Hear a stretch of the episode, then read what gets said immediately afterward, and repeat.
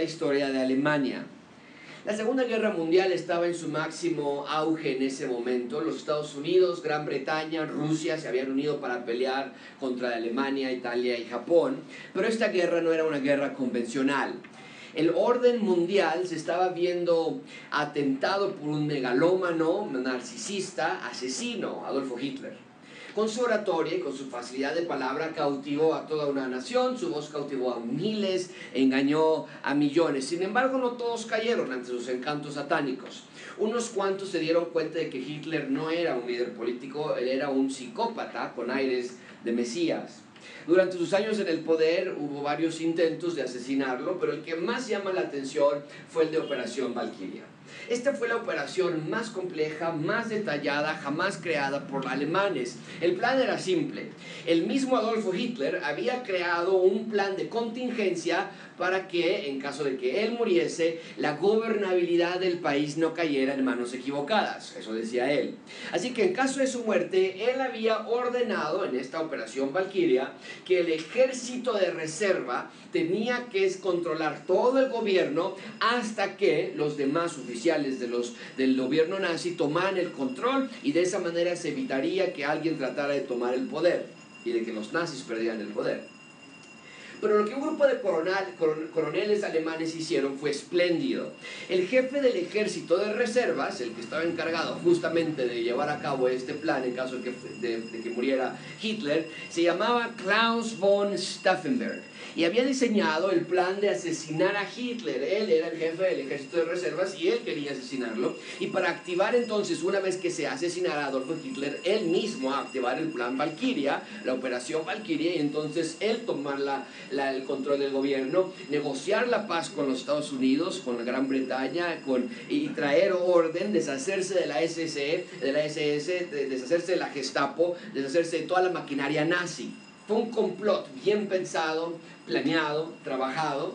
Así que el 20 de julio de 1944, en un acto de gran valentía y honor, Stauffenberg llevó una bomba dentro del búnker donde estaba Hitler. La idea era simple, él iba a dejar el portafolio con la bomba dentro, junto donde siempre se colocaba Hitler.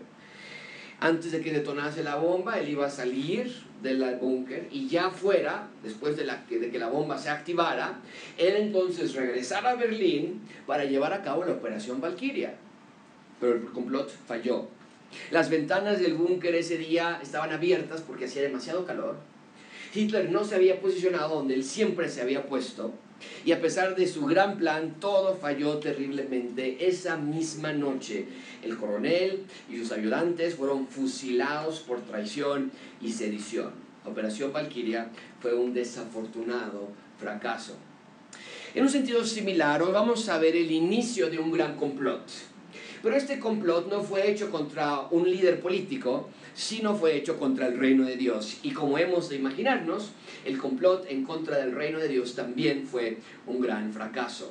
Hoy estamos comenzando nuestro estudio en el libro de Esther y seguimos con nuestra serie de Hacia la Tierra Prometida. Estos libros, esta serie incluye tres libros, Esdras, Nemías y Esther. Y la semana pasada terminamos de estudiar el libro de Nemías y recuerden por favor que nos saltamos un poco el orden cronológico. Yo les dije que el orden es Esdras, después Esther y finalmente Nehemías. ¿Por qué nos saltamos Esther? Bueno, la semana pasada les expliqué que la razón por la que cuando terminamos el libro de Esdras nos fuimos directo a Nehemías fue porque los temas de reconstrucción de Jerusalén son más prevalentes en estos dos libros y me pareció mejor irnos directamente a estudiar la reconstrucción de los judíos en Jerusalén. Ahora, mucha atención aquí, quiero ver si están poniendo atención.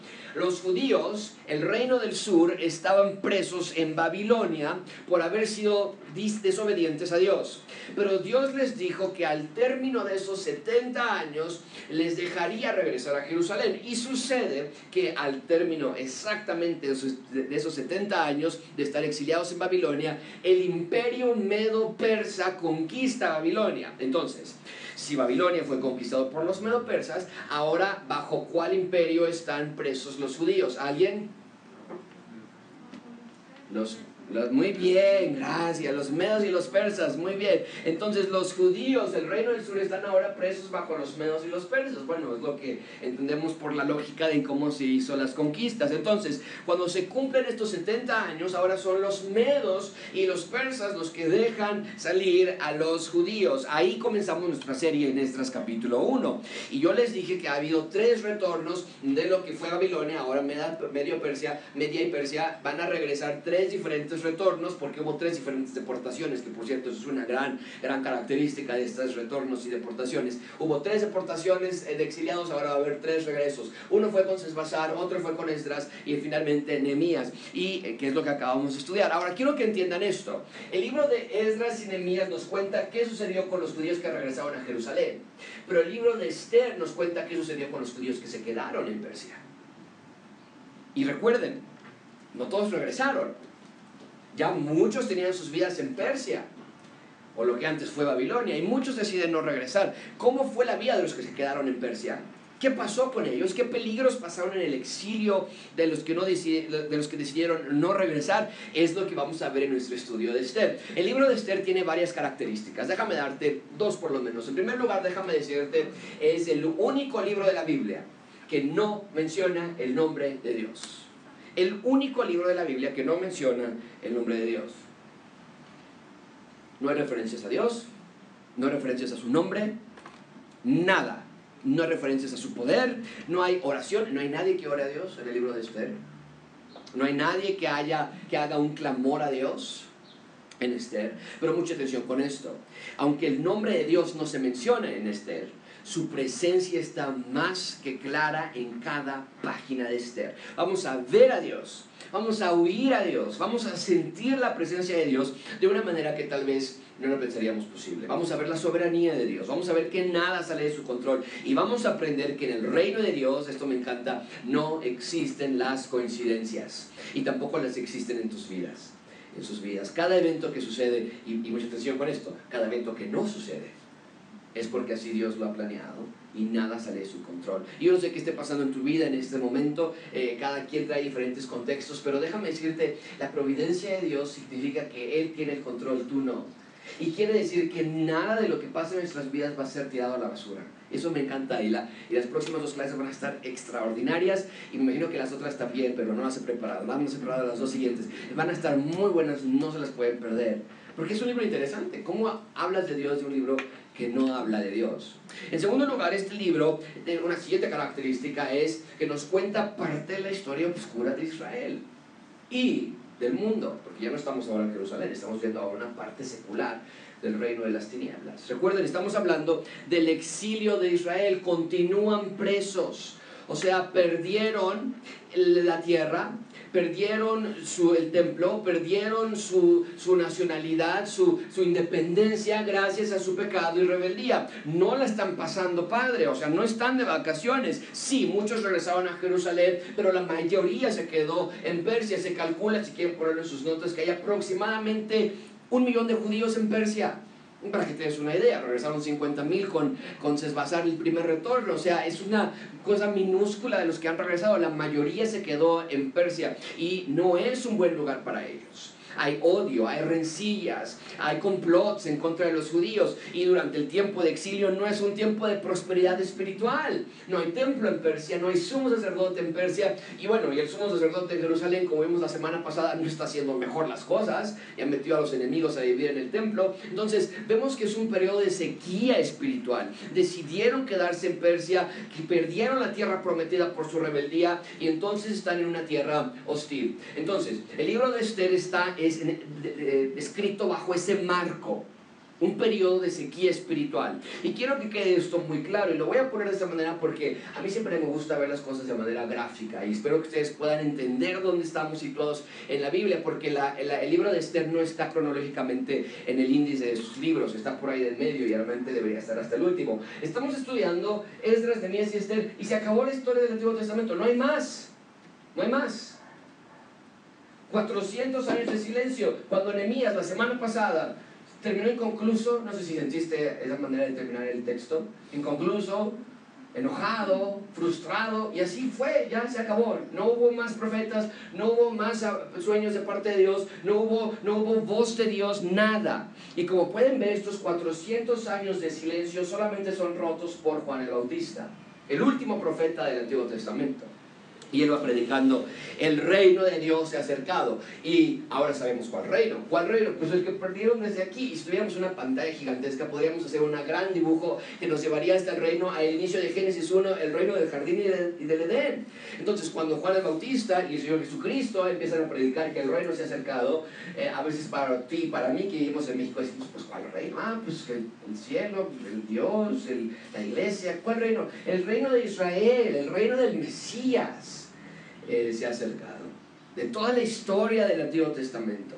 Y entonces Juan el Bautista y después, eh, poco tiempo después, el Señor Jesucristo dan inicio al Nuevo Testamento. Pero el punto es que cuando leemos Esther, Esdras y Nehemías necesitan tener esto en mente. Estamos al final del camino.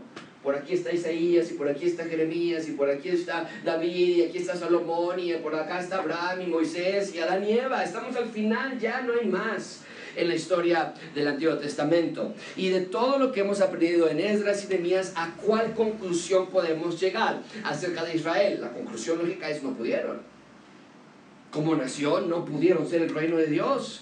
Perdieron la tierra, el templo, perdieron todo. Y aunque sí, Nemías está dándole durísimo a la muralla y está dándole durísimo a la reconstrucción de la gente, como lo vimos la semana pasada, la verdad es que el pecado de la gente no les permitió seguir bien. Lo vimos la semana pasada, una verdadera catástrofe.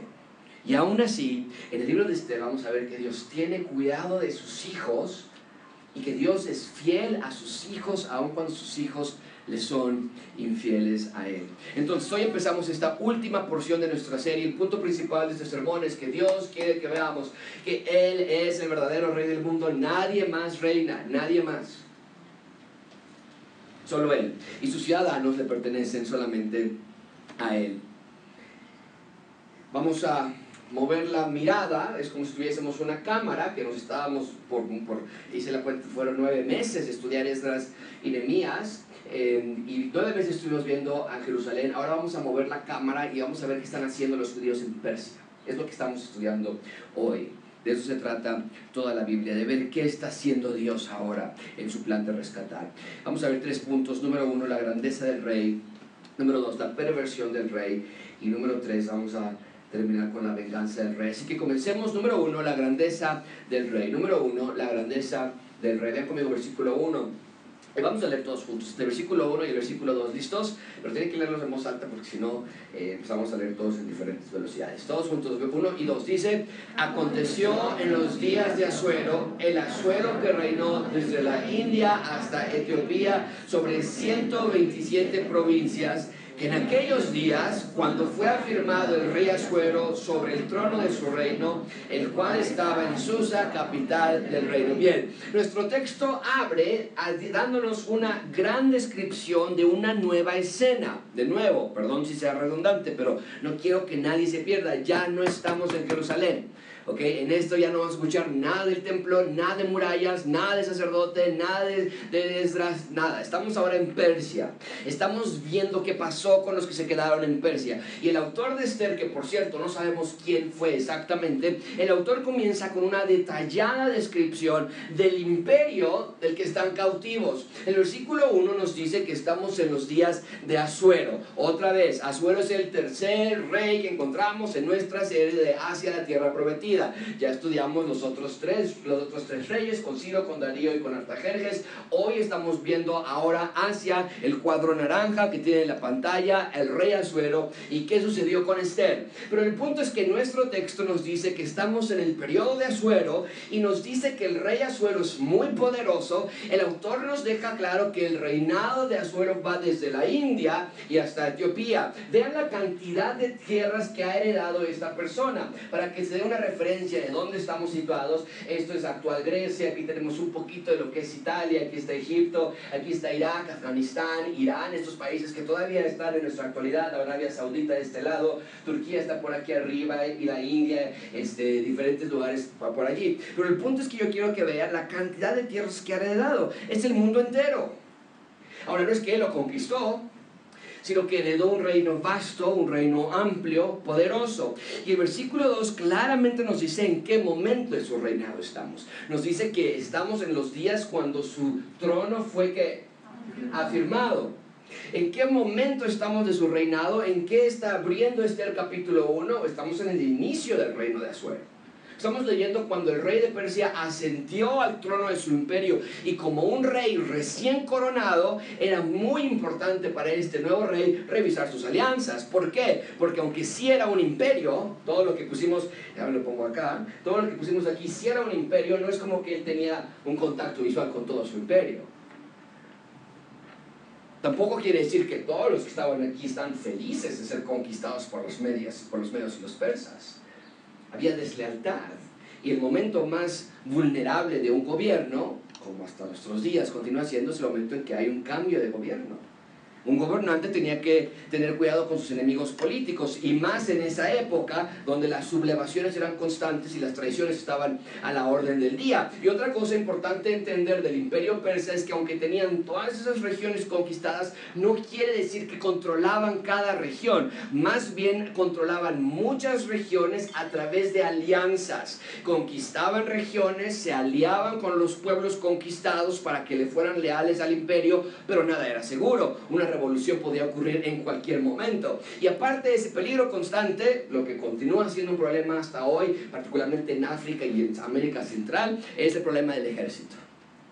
Cuando el ejército demuestra deslealtad al gobernador, entonces es lo que conocemos como un golpe de Estado, ¿no es, cierto? Era común que los generales en ese, tiempo, en ese tiempo hicieran golpes al imperio para buscar sus propios intereses. Entonces, los días recién de haber sido nombrado como rey del imperio no eran fáciles, era todo lo contrario, eran días tensos, era de esperar insurrecciones, eran días de inestabilidad, de amenazas. Entonces, para verificar todas sus alianzas en el imperio, para consolidar su poder como el gobernante más importante del mundo de su época, vean lo que hace Azuero en el versículo 3. Dice el texto, en el tercer año de su reinado, hizo que a todos sus príncipes y cortesanos, teniendo delante de él a los más que de Persia, de Media, gobernadores y... ¿Qué hace Azuero entonces? Vean conmigo versículo 4. Para mostrarle las riquezas de la gloria de su reino, el brillo y la magnificencia de su poder por muchos días. ¿Cuánto duró la fiestecita? ¿Qué hace Azuero entonces? Vemos que quiere establecerse como el rey sin que nadie eh, lo cuestione. Y entonces decide organizar, qué gran idea, una fiesta. Una fiesta que celebrara su poderío y por lo tanto invita a todos los funcionarios, a todos los empresarios, a todos los políticos del reino. Todos los miembros de la clase gobernante han sido invitados y al suelo entiende, no puedo retener el poder de, de y Persia sin ellos. Entonces los trae. Pero quiero que vean otra vez, y lo pongo de esta manera en esta diapositiva, para que ustedes puedan ver la manera en la que el autor de Esdras describe el reino y el poder de Asuero. Nos dice su reinado, sus príncipes, los más poderosos, las riquezas de la gloria de su reino, brillo, magnificencia de su poder. Si tú lees estas palabras, las sacamos y te las pongo en un papel y te le digo, describe de qué reino crees que está describiendo este texto, tú me dirías, está hablando del reino de Dios. Podrías pensar, esto está hablando de Dios, o sea, la manera de describir el poder de Azuero es semejante a la de una divinidad. Y de nuevo, amigos, quiero que lo veamos desde la perspectiva de qué está haciendo Dios en este momento de Esther capítulo 1. O sea, ¿y Dios dónde está? ¿No que el reino de Dios es lo máximo? Porque cuando yo leo la descripción del reino de Azuero que tienen aquí y cuando veo el control mundial de Azuero, parecería que Dios no existe. ¿Dónde está Dios? ¿Por qué? ¿Por qué amigos? Porque nuestros ojos solamente pueden ver lo que está delante de nosotros, pero no podemos ver lo que Dios está haciendo por encima de nosotros. ¿Sí me explico? O sea, vamos, vemos el mapa que les puse hace un minuto, leemos la descripción del reino del versículo 3 y 4 y pensamos, ¿por qué Dios no hace algo? ¿Por qué permite esto? Pero el libro de Esther está escrito para que te des cuenta de que Dios es el verdadero soberano de todo, si lo puedes ver o si no lo puedes ver. Amigos, Algo que estoy aprendiendo yo personalmente en el libro de Esther es esto. Es irrelevante si sientes que Dios está contigo o no. Es irrelevante si no sientes que Dios está en control de las circunstancias de tu vida.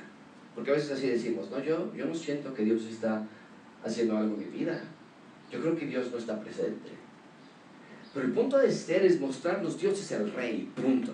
No hay discusión al respecto. Y es lo que vamos a ir viendo en Esther. No importa si no sientes que Dios está en control. No importa si el nombre de Dios no se menciona en todo el libro. No importa si te parece que el rey Azuero tiene más control sobre el mundo que Dios. Porque el punto de Esther es que el autor quería que nosotros entendiéramos que Dios no te está preguntando tu opinión. Dios es rey, punto. Y amigos, con nosotros es igual. Tal vez veas el mapa de nuestro mundo actual y pienses, Dios, ¿dónde está? ¿Ves las injusticias del mundo? ¿Ves la pobreza extrema? ¿La has visto últimamente? El calentamiento global, la corrupción, la inseguridad, ves el tráfico de personas, ves la prostitución de niños y niñas y puedes ir a Guerrero a donde están todavía vendiendo a las niñas para casarse. La industria del alcohol está esclavizando a miles o la infidelidad del hombre hacia la mujer, porque generalmente ocurre de esa manera. Vemos la maldad del ser humano en cómo crían para matar a millones de animales para que tú y yo podamos ir a comer un taco de pastor. La forma cruel en la que los procesan. Es deshumano, desde peces hasta vacas. Leemos de la extinción de especies animales, vas al zoológico y dice peligro de extinción y esta ya está extinguida y así creemos que se veía por nuestra culpa. El tráfico de la ciudad es insoportable, la contaminación, amenazas de guerra. En este momento estamos al borde de una nueva guerra entre Rusia y Estados Unidos, porque todo el mundo quiere quedarse con Ucrania. Políticos de izquierda o políticos de derecha prometiendo paz, justicia o prosperidad. Ves el dolor en tu propia familia. Tal vez tienes una enfermedad crónica o algún amigo o familiar tuyo tiene una enfermedad crónica, ves el efecto de la muerte de un ser querido, la enfermedad de tu hijo o la enfermedad de tu padre, ves la fragilidad del ser humano y también podríamos preguntarnos, ¿dónde está Dios? También parecería que el nombre de Dios no está escrito en ninguna página de tu vida. También parece que Dios perdió, también parecería que Dios está en silencio, pero señores y señoras, estoy aquí esta mañana para proclamar categóricamente que nuestro rey sí reina, que no está perdido, no está callado, no está lejano, Él sí ve cada lágrima que se derrama, Él sí ve cada injusticia que se hace y pronto, muy pronto viene a ser bien de cada mal, viene a dar juicio justo y santo y no está de brazos cruzados mientras tanto, ni lo estaba en el tiempo de Azuero, ni tampoco lo está en nuestros días. Él reina. Y cada cosa, esto es extraordinario, cada cosa que pasa en tu vida es una contribución para que el plan de Dios se cumpla. Dios no tiene un plan B. Dios no funciona con un plan de emergencia DN3. Dios nunca tiene una emergencia. Y así como Dios no se impresionó por la aparente riqueza de este hombre llamado Azuero, así tampoco Dios no se impresiona por el poderío de Estados Unidos, o el de China, o el de Rusia, o el de Alemania. Porque te pregunto esta mañana, ¿dónde está el tan poderosísimo imperio de Azuero hoy día? Ya no existe. ¿Dónde está el poderoso imperio de Grecia? Está en sus ruinas. Y la gente se va a tomar fotografías en donde antes fue Mesopotamia o el imperio babilónico o el, el medo persa. Y la gente va a tomarse fotos de sus ruinas de piedras. ¿Dónde está el imperio romano? O el español, o el británico que se enorgullecía de que el sol nunca se ponía sobre sus tierras, imperios que conquistaban el mundo entero y lo único que demostraba imperio tras imperio hasta nuestra actualidad es la crueldad del ser humano vendiendo a humanos como esclavos y destruyendo el mundo entero para hacernos ver que sus reinos son inmorales, deshumanos, temporales. Amigos, todos los reinos de la tierra pasarán, pero el reino de Dios nunca pasará. Eso es lo que profetizó Daniel en Daniel capítulo 2. En los días de estos reyes, el Dios del cielo levantará un reino que no será jamás destruido, ni será el reino dejado a otro pueblo, desmenuzará y consumirá todos otros reinos. Pero él de él permanecerá, ¿qué dice? Así que ánimo, no estás solo, Dios no está escondido. Los reinos humanos que existen solamente existen cuando pueden ser percibidos, ¿no es cierto?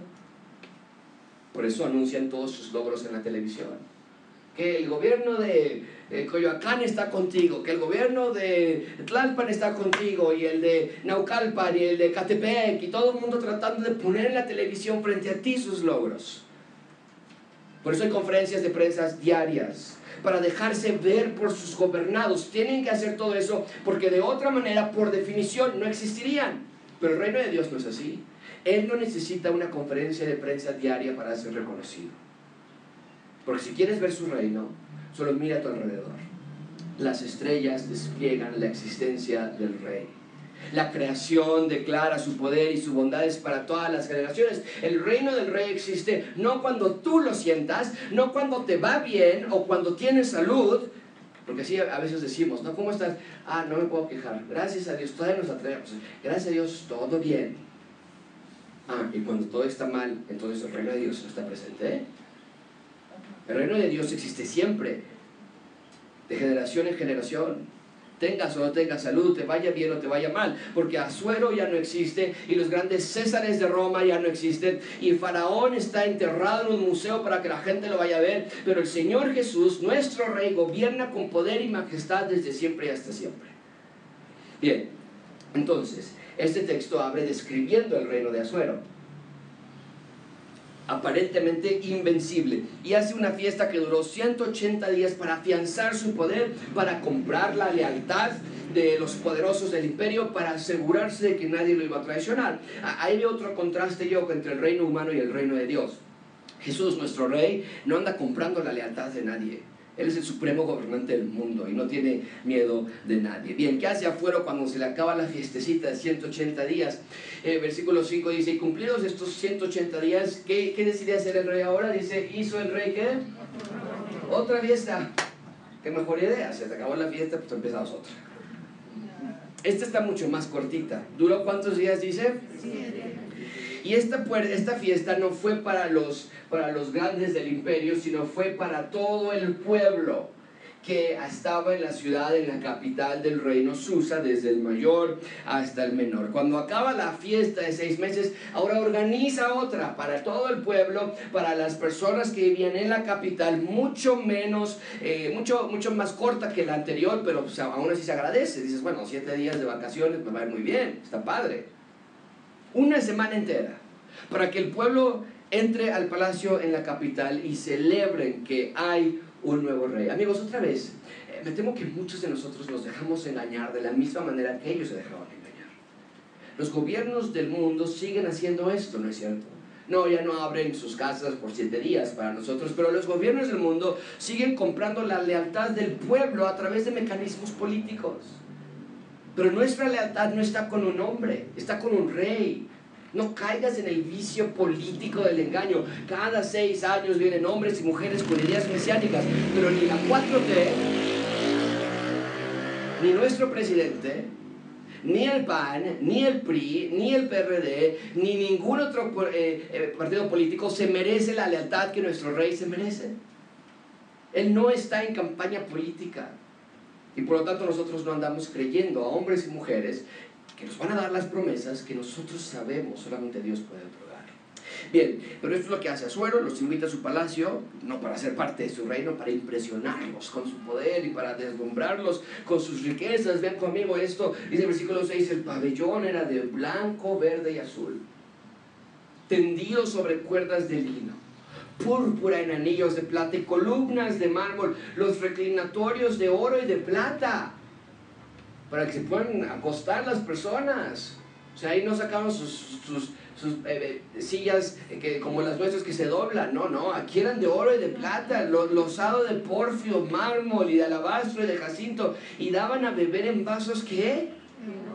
Y nosotros andamos comprando vasos desechables para no lavar los trastes, ¿no? Este dice, ay, tomen en vaso de oro, y vasos diferentes unos de otros, mucho vino real de acuerdo con la generosidad del rey. La bebida era según esta ley, que nadie fuese fue obligado a beber porque así lo había mandado el rey a todos los mayordomos de su casa que se hiciese según la voluntad de cada uno. Amigos, leemos estos pasajes y decimos, bueno, ¿y aquí qué? O sea, doy gracias a Dios de qué, o sea, ¿qué me está mostrando Dios aquí? A mí me parece obvio Dios nos está mostrando que el reino de los hombres se cuantifica en el tamaño de sus palacios, pero el reino de Dios no se puede ni medir en galaxias. ¿Ves lo ridículo del reino de Azuero? Yo veo en este texto a un hombre que piensa que todo lo que tiene le da identidad, sin darse cuenta que ni siquiera el aire que usa para respirar le pertenece a él. Yo veo en ese texto la arrogancia de un hombre, la soberbia de un rey, veo la altanería de un individuo que quiso pensar que era Dios, que quiso ser Dios. Pero en Azuero me veo a mí. Y en Azuero te veo a ti. Porque yo también puedo pensar que mi reino es como ningún otro. Mira mis logros. mira mi familia. No, hombre, mi familia. No, no, no. Y, mira mi dinero, y mira mi salud, y mira mi casa. Te invito para que juntos le demos las gracias a Dios por esta casozona que me acaba de comprar. Y mira mi escuela, en la que estoy no, no muchos pueden entrar a esta escuela, o no muchos se gradúan de esta escuela, o no muchos pueden entrar a esta facultad, y no, pueden, no muchos tienen este negocio. Ve mis metas. Ve, ve, ve cómo pienso yo. Ve cómo pienso yo. Y pienso en los jóvenes hoy día, ¿no? donde estamos muy metidos en esta parte. Cinco maneras de serte millonario mientras duermes. ¿No? wow, no podía creer esto. O sea, nunca lo he, ¿cómo nos fuimos generaciones sin haber pensado en esto? Pero nada es mío, yo no controlo nada y tú tampoco. Amigos, no sean como suero. No eres rey, no eres reina, solo Jesús es rey. Bien, y nuestro texto nos dice que también la reina hizo algo similar. Vean conmigo, asimismo la reina Basti hizo banquete para las mujeres en la casa real del rey Azuero. Ahí está entonces la grandeza del rey, la grandeza de su reina, ahí como que se les daba mucho el hacer fiestas y lo hacían bien y la gente estaba feliz. A su máximo esplendor. Y pensar que nosotros gastamos nuestros días para alcanzar las cosas que leemos aquí. Gloria, poder, bienes, fiestas. En segundo lugar, vean conmigo, número dos, la perversión del rey. La perversión del rey. Número 2, la perversión del rey. Ven conmigo, versículo 10. El séptimo día, estando el corazón del rey alegre del vino, mandó a Meumán, Meumán, Vista, Arbona, Victa, Abacta, Seitar y Carca, siete eunucos que servían del, delante del rey Azuero, que trajesen a la reina Bastia a la presencia del rey con la corona regia, para mostrar a los pueblos y a los príncipes su belleza, porque era hermosa. Bien, ya que el texto nos, nos describió la inmensidad de su reino, Ahora el texto nos va, a nos va a describir la inmensidad de su perversión. Y es que lo común de ese entonces era usar a las mujeres como un objeto. Es lo que tenemos en nuestro texto.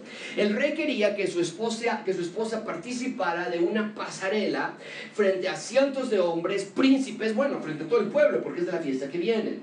Y lo usual que hacían en ese entonces los persas es que lo hiciesen desnuda, sin ropa.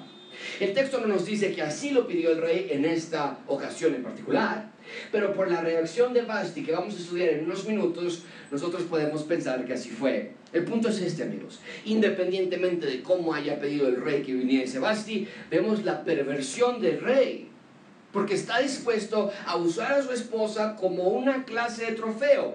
Y esto es lo que quiero que vean, amigos, porque de nuevo, de aquí yo podría darles una predicación de cómo los hombres de esto y aquello, y hay aplicaciones para eso, pero quiero que vean qué es lo que nos está mostrando aquí en el panorama general de la Biblia.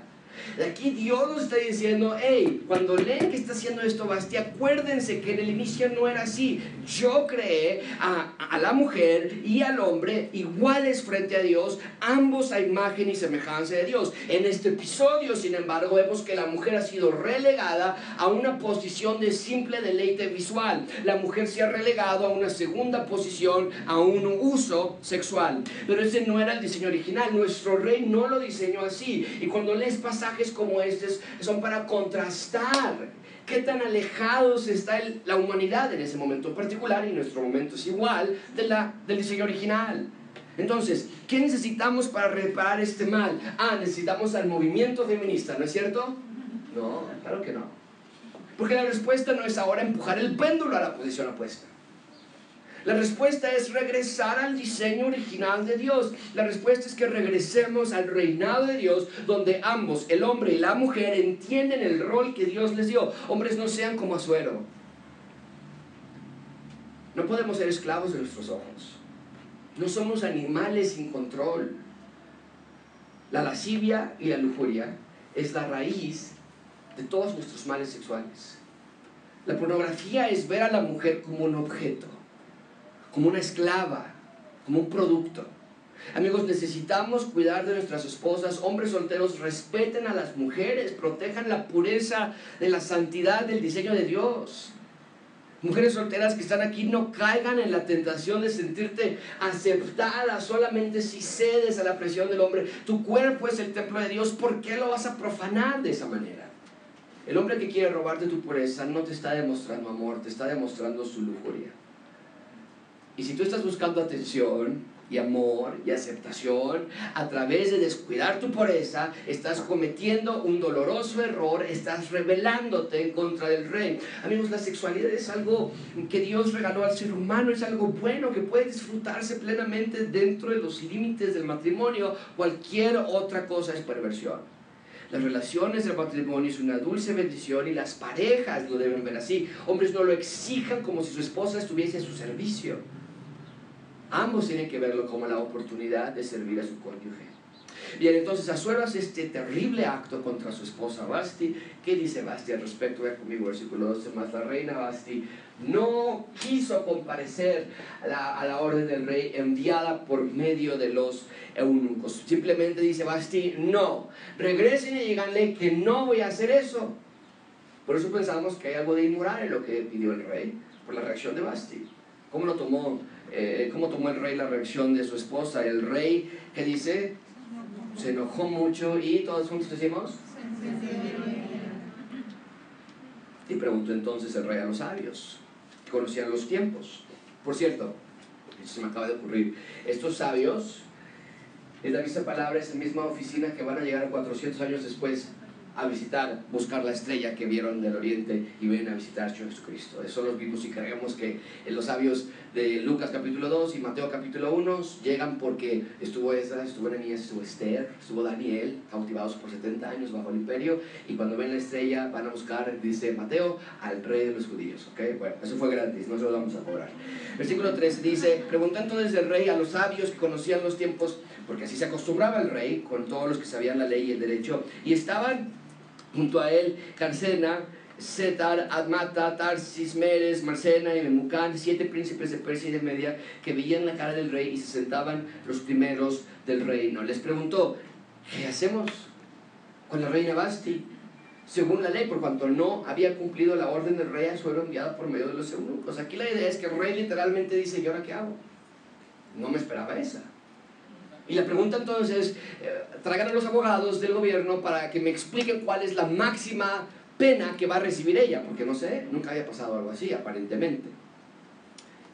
Finalmente vea conmigo, número 3, la venganza del rey. Número 3, la venganza del rey.